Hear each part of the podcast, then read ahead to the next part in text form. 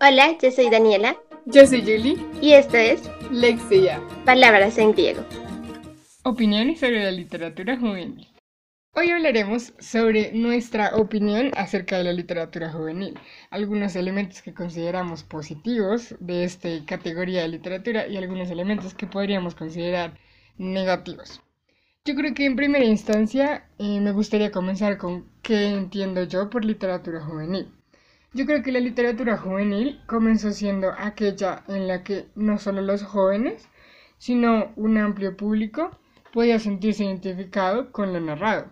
Identificado en el sentido en que muchas veces lo que está siendo narrado parece ser un fiel reflejo de los acontecimientos más comunes en determinada etapa de la vida. Ahora bien, dije comenzó porque si esta siguiera siendo la única definición de literatura juvenil, por ejemplo, Emma, la obra de Jane Austen, y en general cualquier novela del siglo XIX, decimonónica, que narre la vida de jovencitas que han sido cuidadas por institutrices, podría ser una, una novela juvenil. Y yo no creo que mucha gente esté de acuerdo conmigo que le diga que las novelas de Jane Austen son literatura juvenil. Creo que esa es la primera definición de literatura juvenil, una definición un poco superficial. Entonces, ¿qué le agregaría yo? Yo le agregaría que la literatura juvenil comenzó con esta cercanía con la realidad del joven, pero ha ido creciendo y ahora quiere proponerle nuevas realidades a los lectores.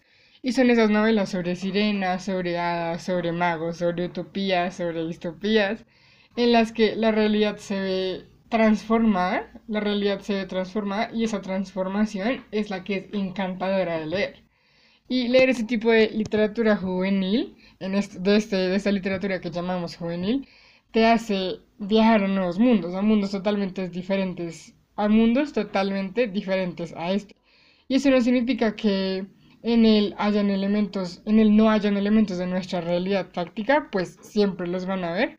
Y, y el hecho de que hayan esos elementos de la realidad fáctica combinados con esos elementos como de ficción, totalmente de ficción, es la razón de que en esta literatura parezca, aunque, aunque parezca haber una desconexión con la realidad cuando se habla de sirenas y magos, hay personas que creen que la literatura juvenil no es literatura precisamente por esto.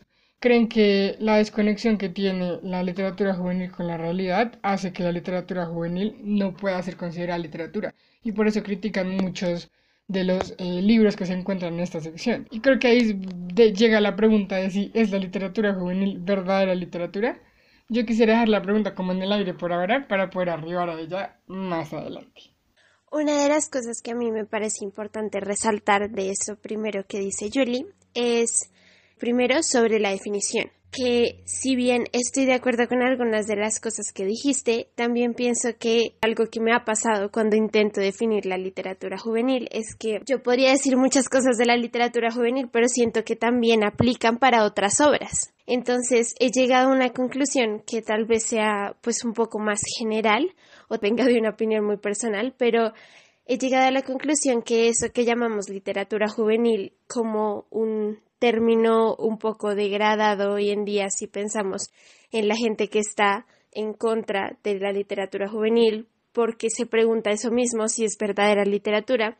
Siento que es una división que hemos hecho y que se hace más que todo pensando en la literatura desde el punto del capitalismo o desde el punto del comercio de la literatura. Siento que eso es en lo que radica la división como literatura juvenil, porque yo bien podría definir la literatura juvenil de otras formas, pero siento que hay otra literatura que también cumpliría con esas características. Entonces, el hecho de que sea fantasía, el hecho de que sea terror, el hecho de que sea puede también ser o esa literatura puede también ser literatura juvenil. Entonces, siento que es una división que se ha hecho más que todo por el concepto de literatura en el mundo del comercio, y por eso mismo nos choca el pensar en literatura juvenil como verdadera literatura, cuando lo que deberíamos pensar, según mi punto de vista, si lo estamos pensando todo como literatura, pensarlo desde las características propias que tiene como fantasía, que tiene como distopía, que tiene como... porque también hay literatura que no llamamos juvenil, que también es fantasía, que también es distopía. Entonces siento que es una división más que todo comercial, y algo pues en lo que yo a veces discrepo porque siento que la literatura juvenil tiene sus cosas buenas como literatura. Entonces ahí entra la primera parte a mi intento de respuesta a la pregunta que plantea Julie y es que yo creo que una de las cosas que decimos sobre la literatura juvenil es que no deja nada o no tiene un trasfondo tan grande como la otra literatura que nos llamamos juvenil. Y yo en cuanto a eso discrepo un poco porque si tú dices que un libro no te dice nada, la verdad creo que estás mintiendo. creo que no hay literatura que no nos diga nada.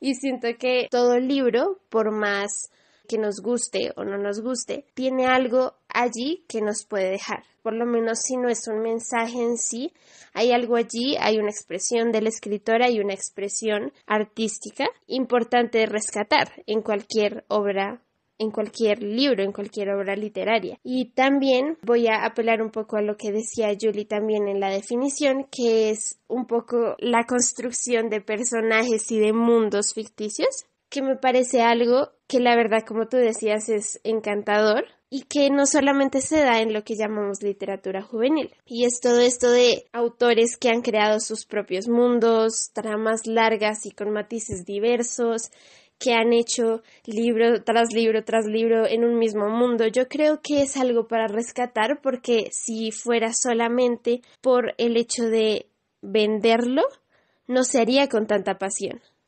Y es algo que, o sea, meterse en un mundo tanto como para imaginar todo lo que podría pasar, imaginar todos los personajes, imaginar todo eso, siento que es algo pues meritorio que ha hecho mucha de la literatura juvenil o que llamamos juvenil y que es algo importante y que si bien tiene algo que ver con el hecho de que guste y de que se venda, bueno, no creo que sea un punto eh, negativo mientras venga de un oficio del escritor de ponerse a crear todo esto porque le apasiona, de pensarlo y de contrastarlo con el mundo. Yo quiero poner un ejemplo que es una saga que yo la verdad no he leído, pero que he escuchado muchas reseñas al respecto y quería abordar este ejemplo porque he escuchado sobre cómo se ha superado a sí misma la, escritora a medida que pasan los libros y ya lleva muchísimos y cómo cada vez se conecta más con la realidad o mete más críticas sobre la realidad o mete más cosas que apelan a un pensamiento más reflexivo, a tramas más complejas, a personajes más hondos. Y es la, perdónenme si me equivoco con su nombre, creo que es Cassandra Clare, la que escribe Cazadores de Sombras.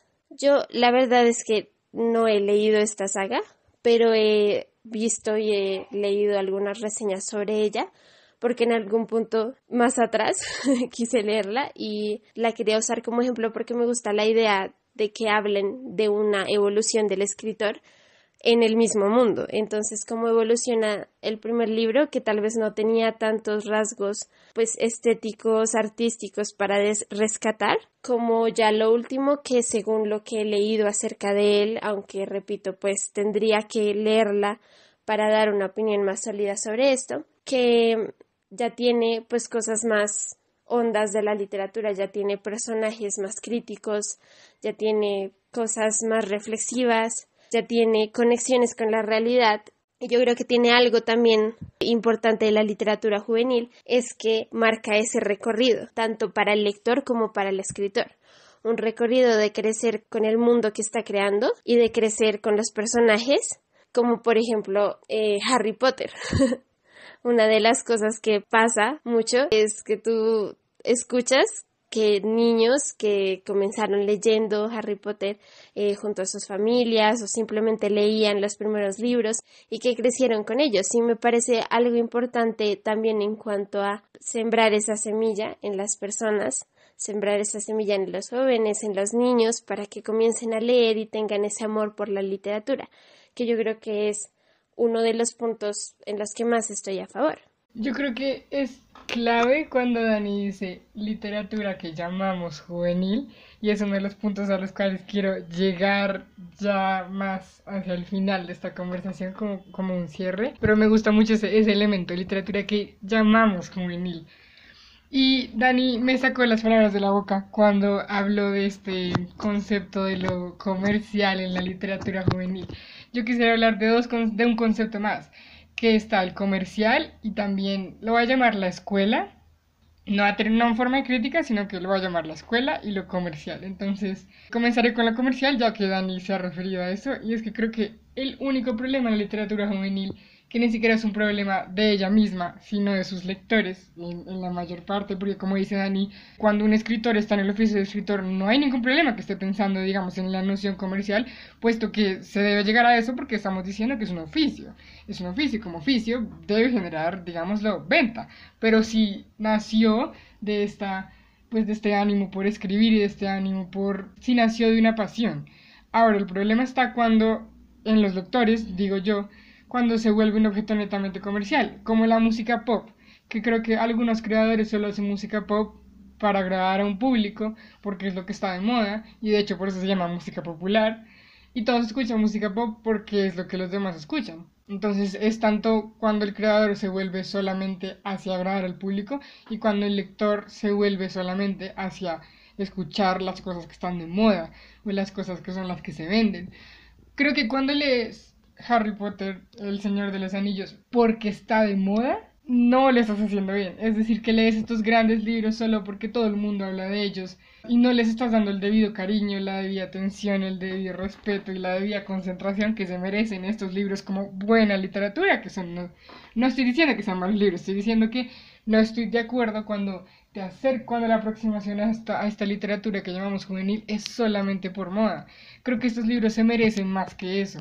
Todos los libros se merecen más que eso. Devalúan la literatura juvenil y la rebajan a un, a un mero comercio. Y bueno, digamos que ese sería como el primer punto, que no estaría de acuerdo y criticaría a aquellos lectores y creadores que puedan solo enfocarse en la parte netamente comercial y como de moda a la hora de aproximarse a estos libros. Y un segundo punto es que creo que la literatura juvenil a veces deja de ser considerada literatura solo por el simple hecho de que no narra acontecimientos históricos o que la gente cree que contiene muchos clichés o creen que no hacen parte de los clásicos de la literatura universal. Y creo que el problema está en la mala definición que ahora estamos teniendo de literatura.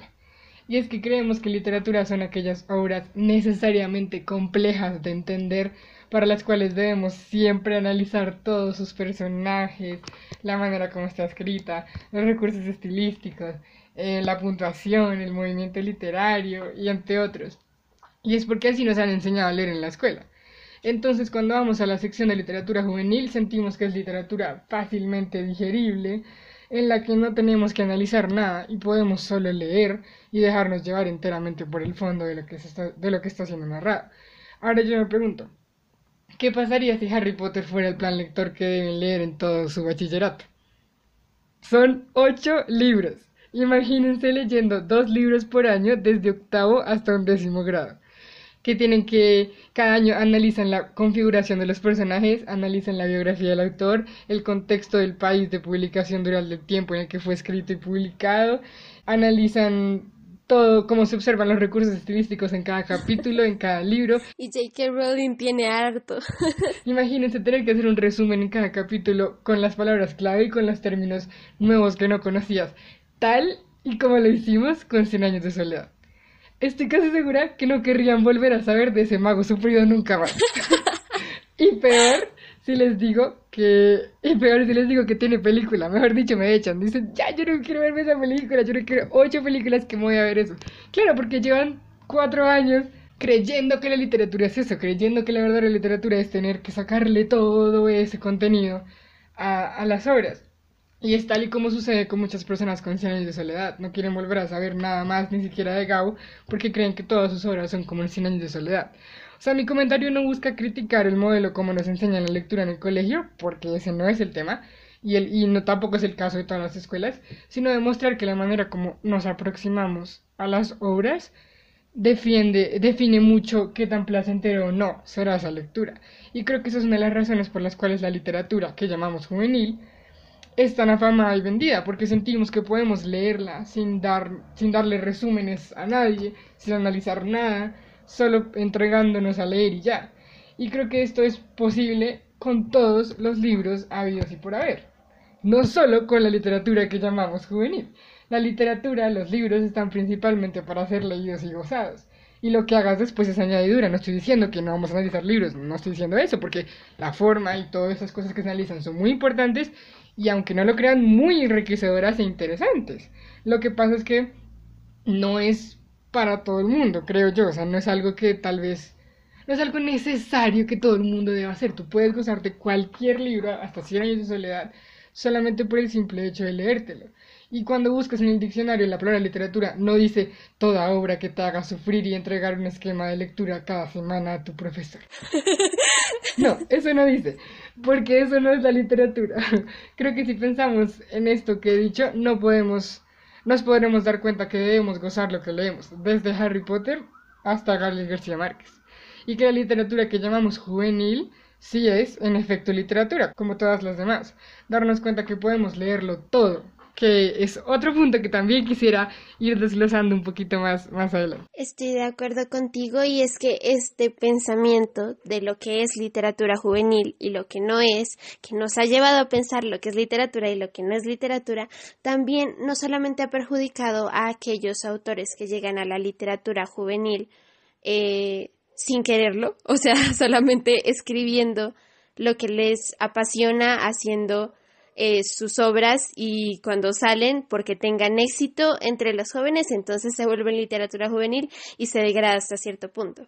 No solamente ha convertido en esto una situación complicada para todo lo que está en la literatura juvenil, sino también para lo otro, porque pensamos que entonces está la literatura que es como, eh, como tú decías, por diversión, y la otra que no lo es, y es algo que también está mal de pensar porque no estamos diciendo que la literatura, como decía Julie, sea solamente para divertirse, porque si bien tiene una carga y yo siempre he pensado que el escritor tiene como como oficio de escritor tiene una responsabilidad social eh, Toda obra tiene un fondo que necesita ser analizado, un mensaje y un detalle, una herramienta que se deja para analizar sobre la vida real, así como decíamos en episodios anteriores.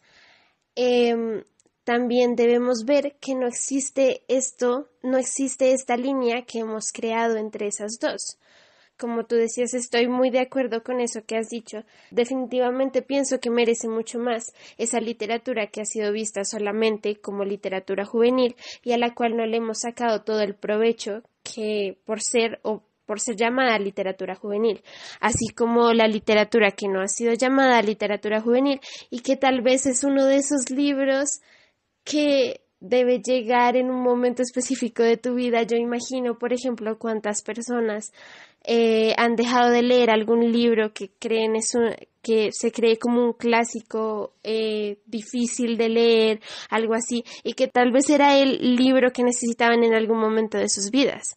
Entonces, eh, así como la literatura juvenil, yo valoro mucho que sea una herramienta, que sea un transporte para que los jóvenes, para que los niños se acerquen a la literatura, también pienso que hemos degradado la definición de literatura para aquellos que saben leerla o para aquellos que pensamos que son parte de una élite inteligente, como de una élite académica, y dejamos atrás o le quitamos la oportunidad de pronto a un joven que podría leer Orgullo y Prejuicio, podría leer Cien años de soledad, podría leer eh, Los Miserables, podría leer cualquier otra obra y encontrar en ella el, su forma de acercarse a la literatura.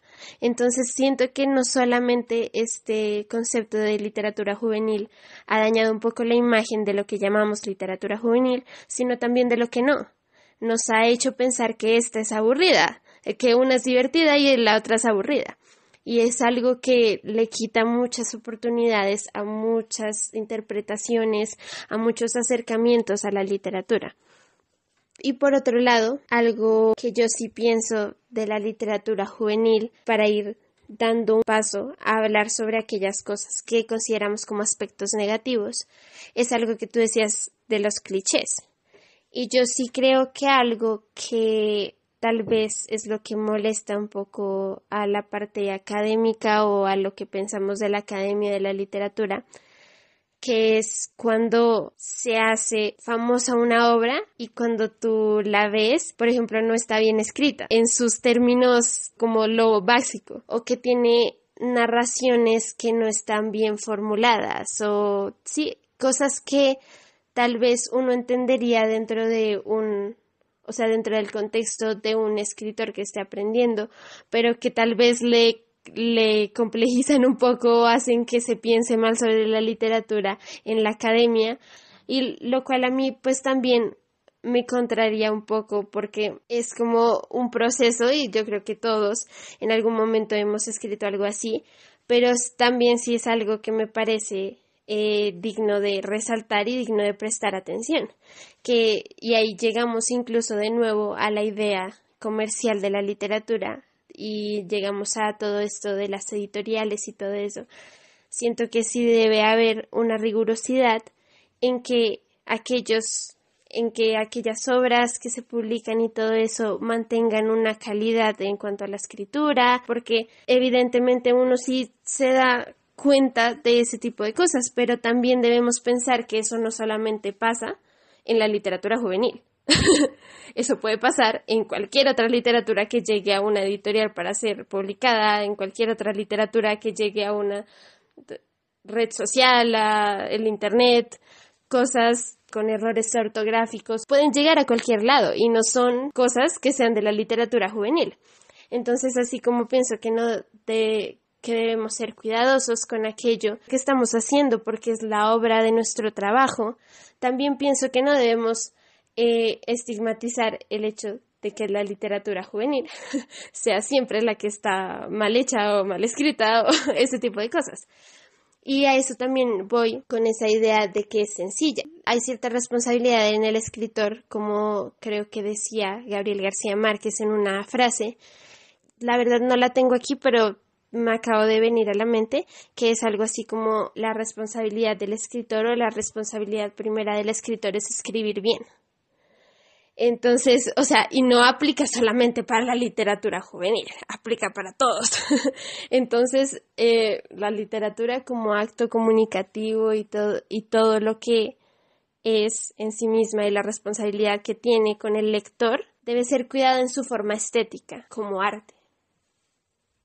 Cuando hablábamos de los clichés, una de las cosas que a mí sí a veces me molestan, pero es más como opinión personal, sí es la repetición, porque si bien sabemos que el concepto de originalidad es muy complejo y que no hay nada que no se haya inventado ya, sino que, bueno, hay toda una conversación detrás de la originalidad, sí pienso que cuando se usa un cliché o cuando se usa algo una y otra vez simplemente porque ha funcionado en otras obras como medio comercial, así como tú hablabas de leer algo cuando está de moda, siento que eso de usar un, un elemento, un cliché una y otra vez porque venda, eso sí es, o sea, no solamente para mí está mal, sino es triste que alguien no explore todo lo que lleva a su creatividad, que se quede en aquellas cosas seguras. Y eso es un poco lo que yo siento sobre los clichés en la literatura, eh, no solamente juvenil, sino en toda en general. Yo recuerdo una conversación que teníamos en una clase sobre esos escritores que hacen un contrato con las editoriales y deben escribir, por ejemplo, un libro al año. Eh, yo pues siento gran admiración por ellos porque es, o sea, en serio que es algo de es algo de valientes hacer eso. Pero también eh, recuerdo que discutíamos sobre la importancia de siempre o si alguien tuviera, si yo tuviera eso, si yo tuviera un contrato con una editorial de escribir un libro por año, esa importancia de no reutilizar las cosas y tener pues el respeto por tu creatividad, por el que te está leyendo, por todo lo que estás haciendo, por tu oficio en sí, de explorar nuevos mundos, de explorar nuevas cosas. Siento que es una cosa muy triste que uno se quede en una otra y otra vez porque funciona. Y siento que la literatura como arte y el arte en general no debería funcionar así, en repeticiones que funcionan, sino como hablábamos en en un capítulo anterior de esas cosas que se contraponen a otras, de intentar nuevas cosas, de eso que, de eso que hacemos diferente y que resulta.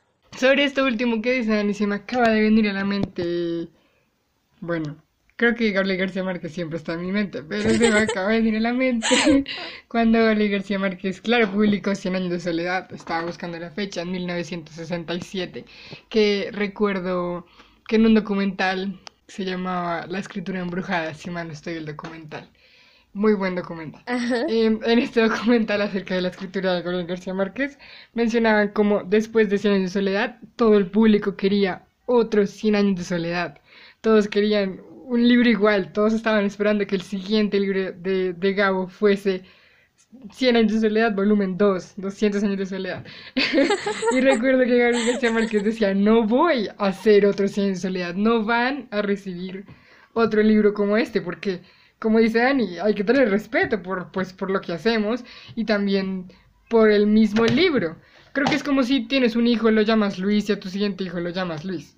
Ah, creo que van a haber serios problemas ahí todos estos libros son como criaturas diferentes, son criaturas diferentes, son hijos diferentes, cada uno con sus su propia personalidad, su propio carácter. Y creo que, como dicen, reciclar es, es muy triste, es un poco vergonzoso. Pero bueno, eso, eso como con respecto a lo último que dijo Dani, me pareció, recordé esta anécdota con Cien de soledad. Y bueno, yo creo que para decir un último elemento también Em, sobre, como dice algún aspecto pues negativo que consideremos de esta literatura que llamamos juvenil, es que creo que también a veces siento que la literatura que llamamos juvenil ha hecho que los jóvenes crean que la simpleza de la vida no es digna de ser relatada. Es decir, que crean que los únicos libros que son dignos de ser leídos son aquellos que hablan sobre otros mundos, son aquellos que hablan sobre extraterrestres, naves espaciales, hadas, magos, gnomos, pero que si te cuento un cuento, un libro sobre una chica en las ciudades de Bogotá que tiene que sufrirse todo el Bogotazo y todo esto que sucedió en esta, en esta época, pues en Bogotá, en Colombia, creen que eso no es interesante, eso no vale la pena leer porque creen que esa simpleza, esa cotidianidad como la que está narrada en el libro que les estoy eh, pues haciendo referencia, que es el Día del Odio, ¿Creen que ese tipo de anécdotas como el del Día del Odio de José Antonio Osorio, en literatura colombiana del siglo XX, muy recomendada esa obra, creen que no vale la pena leerla sobre lo que serían como estos estragos que tuvo que sufrir Tránsito, que es el personaje? Porque creen que eso no son hadas, no son duendes, entonces la simpleza de la vida ha perdido como ese renombre y esa importancia y no lo leen. Y creo que eso es algo muy triste y que no debería pasar, que que deberíamos entender que la literatura tiene espacio para todo, no solo para cosas a veces netamente de ficción, sino que, ah bueno, y otra cosa es entender que la ficción y la realidad no están totalmente separadas, es decir, siempre hay autores que llegan y las mezclan, siempre hay novelas que lo que hacen es irse entre estos dos mundos y creo que eso también es muy enriquecedor de leer, no solo la neta fantasía que a veces creemos que es lo único que se puede leer como joven porque es lo que está en la sección de literatura juvenil. Sin embargo, yo creo que no todo es negativo, o sea, no creo que es importante aclarar que no estamos en contra de la literatura que se llama juvenil. No significa que nunca hayamos leído un libro de la sección de literatura juvenil. Ni mucho menos, por favor. Y como demostración de eso, eh, no puedo hablar sobre mi opinión sobre la literatura juvenil sin mencionar cuáles son mis libros favoritos de esta sección de literatura juvenil. Llega la sección de Fangirl. Bueno, mis libros favoritos que entran como en esta sección son principalmente Adoro la trilogía de Corazón de Tinta, Sangre de Tinta y Muerte de Tinta de Cornelia Funk muy recomendada. Toda la, la, serie de La Selección de Kiera también me, enamoró, me encantó. Canta la trilogía de La Lectora, La Oradora y me perdonarán decirlo en inglés, pero The Storyteller es que no sé exactamente cuál es la traducción en español, porque el libro lo tengo en inglés, entonces no lo sé. Pero bueno, esta, esta trilogía de Tracy Chi y la trilogía de La Joya, La Rosa Blanca y La Llave Negra de Amy Ewing esos son por mencionar algunas, porque tengo muchas más. Y sí tengo que decirles que es lo que me enamora de estos libros que pues pertenecen a la categoría de literatura que llamamos juvenil, son dos cosas. La primera, eh, porque algunos de ellos son distopías y amo las distopías. Bueno, no amo las distopías, adoro leer sobre distopías. Porque de hecho, de hecho creo que la situación en la que estamos, esta pandemia, uno sale a la calle con tapabocas y me siento siento que están escribiendo sobre mí. Como en una distopía. Siento, exactamente, siento que es una distopía que alguien, algún autor está escribiendo porque esto está nas. Pero bueno, entonces ese es como un punto, por alguna esa es una de las razones por las cuales me gustan esos libros que les he mencionado. Y el otro porque me gusta cómo juegan con la temática de la literatura. Y es lo que les estaba diciendo, no son solo hadas y duendes, sino que estos libros en específico, la trilogía de Cornelia Funk, de Corazón de Tinta, Sangre de Tinta y Muerte de Tinta, Creo que Corazón de Tinta tiene una película, creo. Las otras creo que no tienen. No me he visto la película, pero los libros son buenísimos. Em, y esta, esta, esta trilogía te muestra cómo es entrar al mundo de las historias escritas. Vamos a ver si logro, explicarlo sin hacer como sin adelantarles lo que pasa en la historia. y es que en la trilogía los personajes salen y entran a los libros que están leyendo y ver cómo esa noción y ese viaje entre realidad y literatura, pero la realidad está dentro de la literatura, es algo que trasciende cuando uno lee, uno siente, uno siente que entra al libro como tal, tal y como los personajes del libro lo hacen. A eso me refiero, que la literatura tiene más matices que solo la que solo la mera ficción, se puede encontrar muchas cosas de la realidad de nuestros contextos que la gente puede creer que son, no sé, aburridas, pero no lo son. La verdad es que cuando están en las obras, en una creación de un autor que se apasionó por eso que estaba escribiendo, es una obra de arte, es una obra de arte definitivamente. Y esta última trilogía de La lectora, la oradora y The Storyteller juegan con la metaficcionalidad de una manera impresionante y soy fan de la metaficcionalidad. el libro que tú estás leyendo, o sea, el libro en físico que tú estás leyendo, es el mismo libro que el personaje está leyendo. Y el libro que tú estás leyendo, el libro en físico que tú estás leyendo, tiene pistas de lo que va a suceder. Entonces a veces tú logras decodificar una pista que dice, por ejemplo, el cantinero miente y cuando llega una escena en la que estás hablando un cantinero, tú como lector estás como, no, el cantinero está mintiendo. tú ya sabes qué está sucediendo y es increíble. Aparte porque, bueno, el mismo libro tiene las pistas de lo que va a suceder mientras avanza la narración, porque el libro es la clave de toda la historia. El libro en físico que tú tienes es la clave de toda la historia eh, que tú estás leyendo y toda la historia que está siendo narrada. Porque el personaje, dentro de la historia, el personaje está leyendo este libro entonces el libro se convierte en su manera de ver el futuro, de observar cómo todo lo que sucede está consignado ahí. Yo creo que este libro, esta trilogía, solo te puedes enamorar leyéndola y vale muchísimo la pena.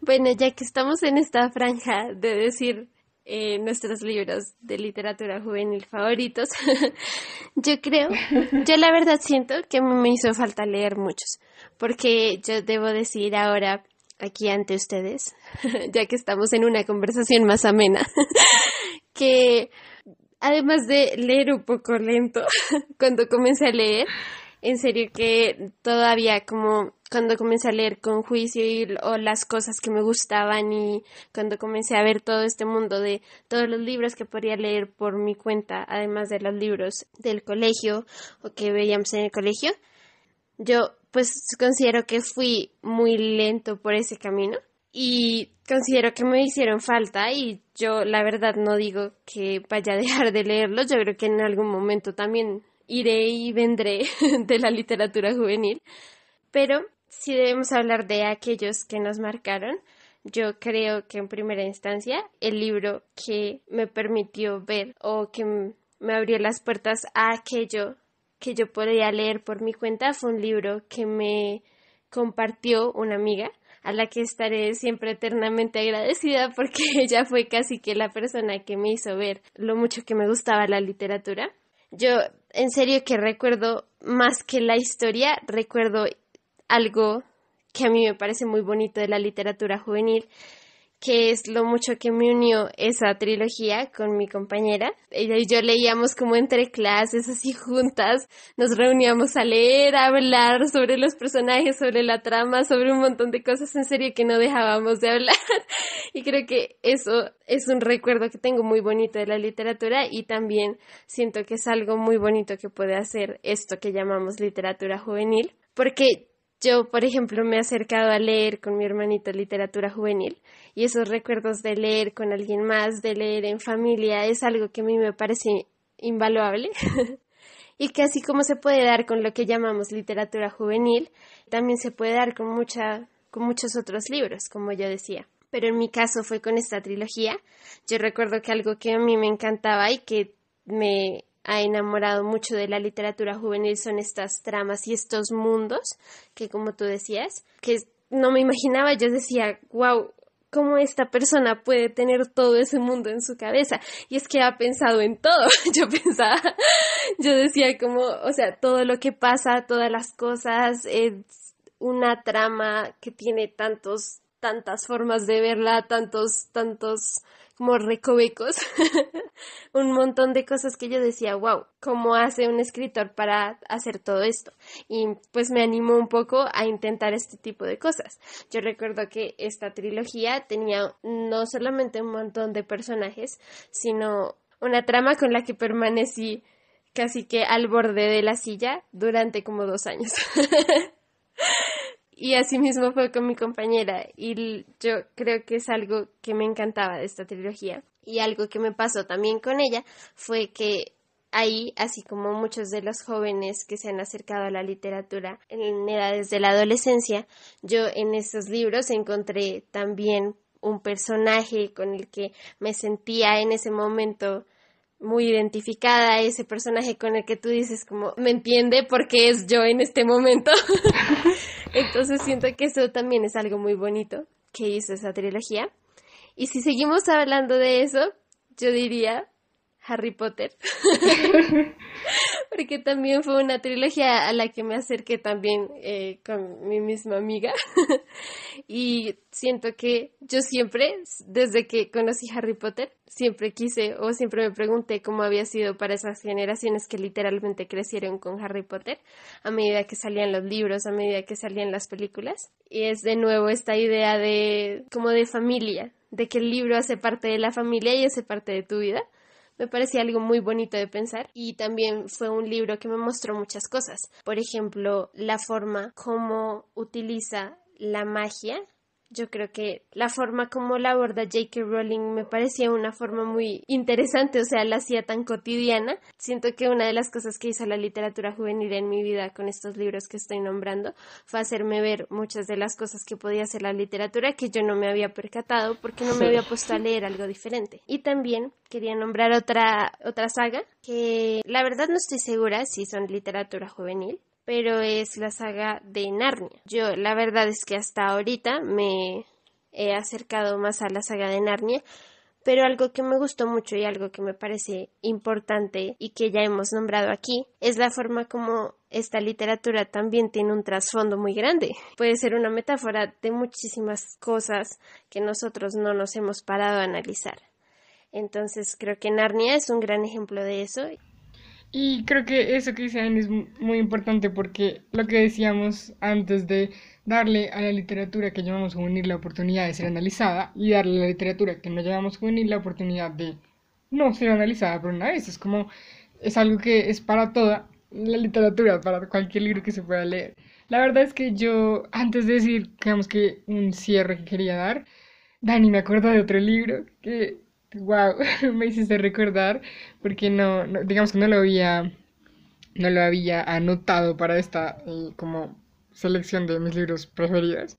Y este libro fue el primer libro, así cuando dijiste que fue como uno de los primeros libros, este fue el primer libro que me leí por mi cuenta, o sea, como que yo dije como voy a leer. Qué bonito. El primer libro que yo escogí solita, sin necesidad que me lo diera alguien o el colegio o no sepas y fue un libro en inglés. no sé ni por qué hice eso, pero bueno. Me leí The Secret Garden, El Jardín Secreto de Franz Hodgson Burnett. Eh, no recordaba el autor.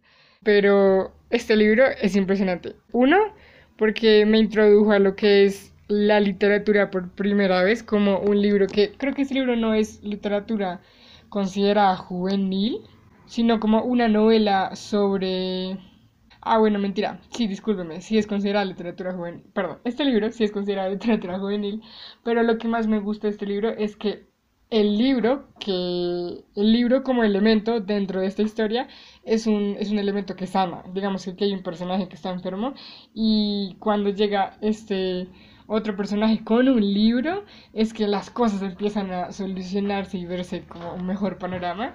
Entonces, como que el primer libro haya sido un libro que trate sobre cómo los libros son solución, me pareció como top e increíble. Y bueno, ya ahora sí, lo que quería decir como para, para cerrar es algo que había dicho que me iba a referir más adelante y llegó el momento. Y es que mi última gran pregunta sería, ¿por qué llamamos a literatura juvenil juvenil?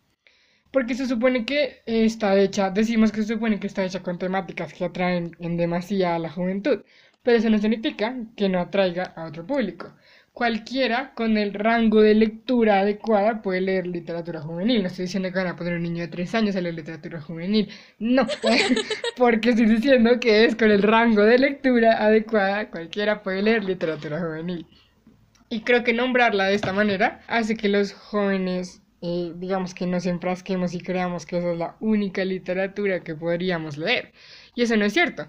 Como decíamos con Dani, hay un mundo de literatura esperando en otras secciones de las librerías. Si nos diéramos el tiempo de girar a la derecha, veríamos ese cartel que dice literatura colombiana. Y nos daríamos cuenta que nos daríamos cuenta de lo mágico y sublime que es la narración de Gabriel García Márquez, de José Estacio Rivera, Andrés Caicedo, de Marvel Moreno, de Piedad Bonet, del Lucía Ángel, por mencionar los primeros que vinieron a mi mente. Y que esa literatura y esa narración también es para nosotros. No es para gente que estudie literatura o para los adultos, es para todo aquel que quiera ver y encontrarse con el mágico proceso de creación que se ha ido desarrollando en nuestro país. O si miramos hacia la izquierda y prestáramos atención al cartel que dice literatura en inglés, nos daríamos cuenta que esos libros no están ahí para que los hablantes de lengua inglesa tengan que leer cuando lleguen a nuestro país. No están ahí porque están esperando personas valientes, curiosas, apasionadas, que se le quieran medir a la recompensante actividad de leer en inglés. Y eso se puede hacer a cualquier edad. La literatura es para todos. ¿Que la juvenil esté hecha para simpatizar con los jóvenes? Claro que sí. No estoy diciendo que dejen de ir a esa sección. Yo amo estas novelas que he mencionado y muchas más novelas que me he encontrado en esta sección. Pero que eso no, no los engañe y los lleve a creer que eso es lo único que pueden leer, porque todo el amplio y vasto mundo de la literatura está esperando por ustedes. Yo le escribí que como, oh por Dios, qué final. Gracias por acompañarnos. Y esto fue Lexia. Palabras en griego. No olviden seguir leyendo.